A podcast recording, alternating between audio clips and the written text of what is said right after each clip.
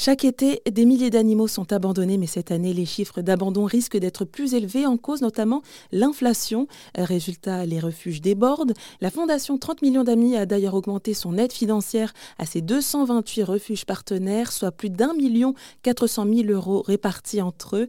Un soutien financier qui est permis grâce aux dons, comme le souligne Réa Hutin, la présidente de la Fondation refuges n'ont aucune aide du gouvernement ou ils n'ont aucune subvention. Donc vraiment, si on arrive à faire ce qu'on fait aujourd'hui pour sauver ces animaux, c'est grâce à la, générosité euh, des personnes. Heureusement qu'il y en a beaucoup.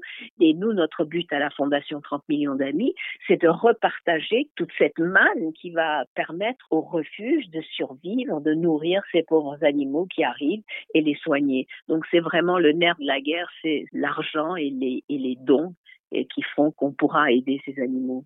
Et cette somme alors pourrait aider combien d'animaux?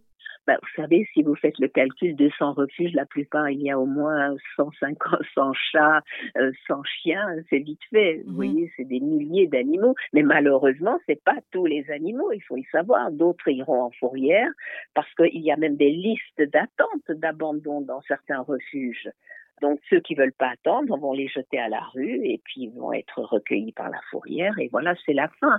Mais ceux qui le jetteront à la rue, ceux qui feront cela, il faut qu'ils sachent quand même que c'est puni de trois ans d'emprisonnement et 45 000 euros d'amende si on les prend sur le fait. Mhm. Donc effectivement, si on veut abandonner son chien euh, euh, ou son chat, le minimum, c'est avoir ce courage d'aller dans un refuge et s'il y a une liste d'attente, d'attendre au moins euh, le temps qu'il faut pour qu'une place se dégage. Donc, euh, non seulement il y a des abandons, mais il n'y a pas eu beaucoup d'adoptions cet été.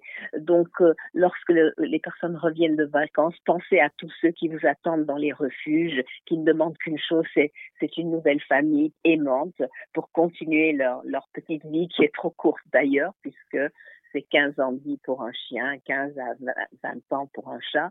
Donc voilà. Et pour faire un don à la Fondation 30 millions d'amis, rendez-vous sur leur site internet.